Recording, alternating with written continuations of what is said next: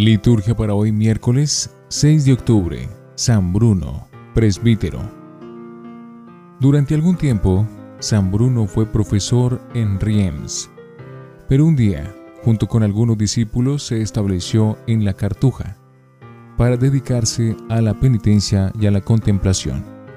Llevaban una vida combinada de soledad de ermitaños con una pequeña porción de vida comunitaria Murió el 6 de octubre del año 1101, dejando en la tierra como recuerdo una fundación religiosa que ha sido famosa en todo el mundo por su santidad y su austeridad.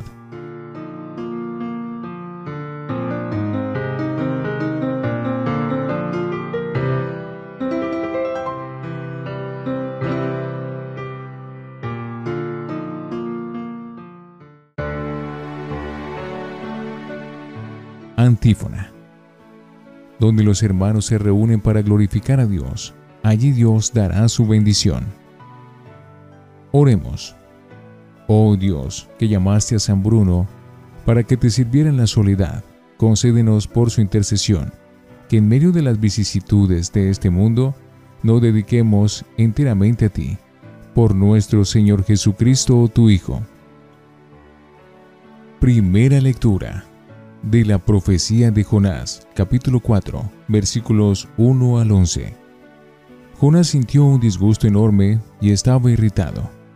Oró al Señor en estos términos. Señor, ¿no es esto lo que me temía yo en mi tierra?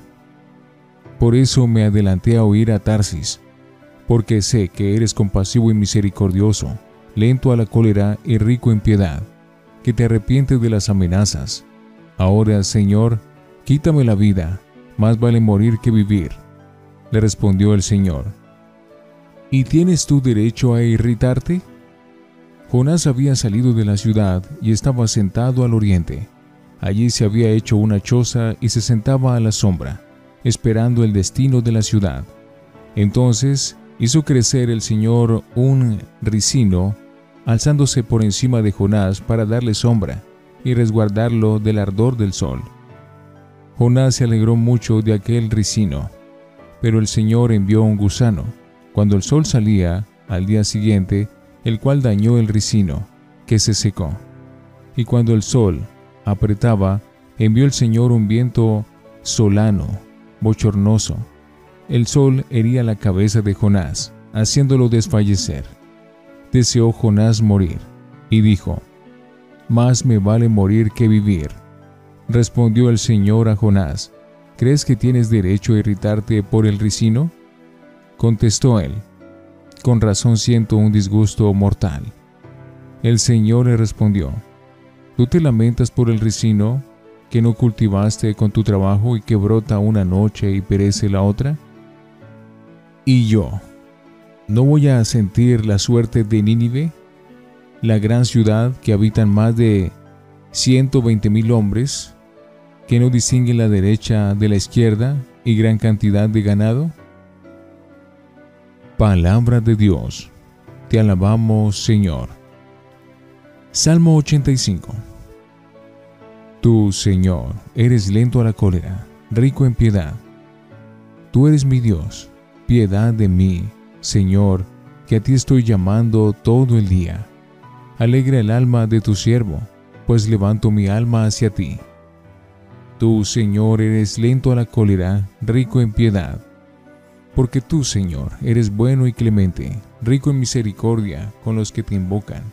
Señor, escucha mi oración, atiende la voz de mi súplica. Tú, Señor, eres lento a la cólera, rico en piedad. Todos los pueblos vendrán a postrarse en tu presencia, Señor bendicirán tu nombre. Grande eres tú y haces maravillas. Tú eres el único Dios. Tú, Señor, eres lento a la cólera y rico en piedad. Aleluya, aleluya, aleluya. Han recibido un espíritu de hijos adoptivos que nos hace gritar, Abba, Padre. Aleluya, aleluya, aleluya del Santo Evangelio según San Lucas, capítulo 11, versículos 1 al 4. una vez que estaba Jesús orando en cierto lugar. Cuando terminó, uno de sus discípulos le dijo, Señor, enséñanos a orar, como Juan enseñó a sus discípulos. Él les dijo, Cuando oren digan, Padre, santificado sea tu nombre, venga tu reino, danos cada día nuestro pan del mañana. Perdónanos nuestros pecados, porque también nosotros perdonamos a todo el que nos debe algo. Y no nos dejes caer en la tentación. Palabra del Señor. Gloria a ti, Señor Jesús. Oremos. Te pedimos, Señor, que recibas el sacrificio que te presentamos por la salvación de tu pueblo, para que por él, con la intercesión de San Bruno, podamos huir de las seducciones del pecado y acercarnos a la felicidad celestial. Por Jesucristo nuestro Señor. Antífona. Dichosos los que viven en tu casa, Señor, alabándote siempre. Oración después de la comunión. Ayúdanos, Señor Dios nuestro, para que fortalecidos con la protección de San Bruno, por este sacramento que tu sabiduría nos da, vivamos con justa moderación, por Jesucristo nuestro Señor. Lección Divina. Oremos. Padre nuestro del cielo, haz que tu reino llegue a nosotros a impulso de tu Espíritu, que es fuego y paz, viento recio y brisa que acaricia, de suerte que nuestras vidas se inunden en tu amor manténnos fuertes en las tentaciones contra la fe. Amén. Lectura. Tú te lamentas por el ricino y yo no voy a sentir la suerte de Nínive, la gran ciudad. Jonás 4, 1 al 11. Jonás, el antiprofeta, muestra en verdad un corazón mezquino su reacción ante el perdón de Dios es impresentable. Se enfada y entra en una crisis de depresión, hasta desearse la muerte. ¿Cómo puede irritarse un profeta de que la gente se convierta a Dios y que éste los perdone? ¿Cómo puede reprochar a Dios? Ya sabía yo que eres compasivo y te arrepientes de tus amenazas la parábola del ricino que se seca es la respuesta de Dios, irónica y expresiva. A Jonás le sabe mal que se seque aquella planta que era la que le daba un poco de sombra. Y se extraña de que a Dios le duela que se vaya a perder un pueblo como el de Nínive, que también son criaturas de Dios. Señor, enséñanos a orar Lucas 11, 1 al 4. En el camino de Jesús a Jerusalén, también se va describiendo el camino de sus seguidores en su vida de fe. Si ayer era la escucha de la palabra de Dios lo que recomendaba Jesús, hoy y mañana nos enseña la importancia de la oración. El Padre Nuestro de Lucas es menos desarrollado que el de Mateo. Contiene dos peticiones referentes a Dios santificado sea tu nombre, venga tu reino. Mateo añade, hágase tu voluntad. Y tres para nosotros, danos el pan, perdona nuestros pecados, y no nos dejes caer en la tentación. Mateo añade, más, líbranos del mal. Los especialistas dicen que es más fácil pensar que Mateo haya añadido matices que no Lucas los haya suprimido, y por tanto, la versión de Lucas podría considerarse más cercana a la que dijo Jesús.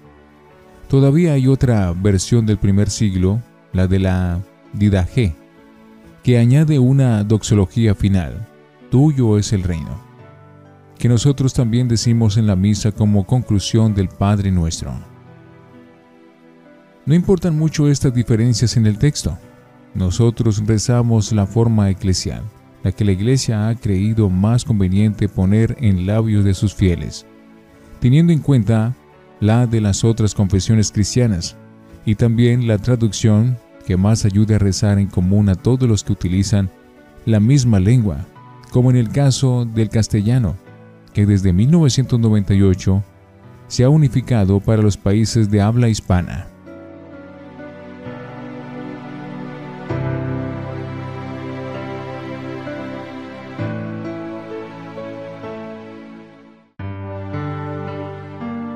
Para meditar. Seguramente nuestra actitud no será tan ridícula como la de Jonás. Recordemos que el relato es caricaturizado, porque su autor quiere dejar mal a los judíos en su cerrazón, en contraste con los paganos que sí se convierten a Dios.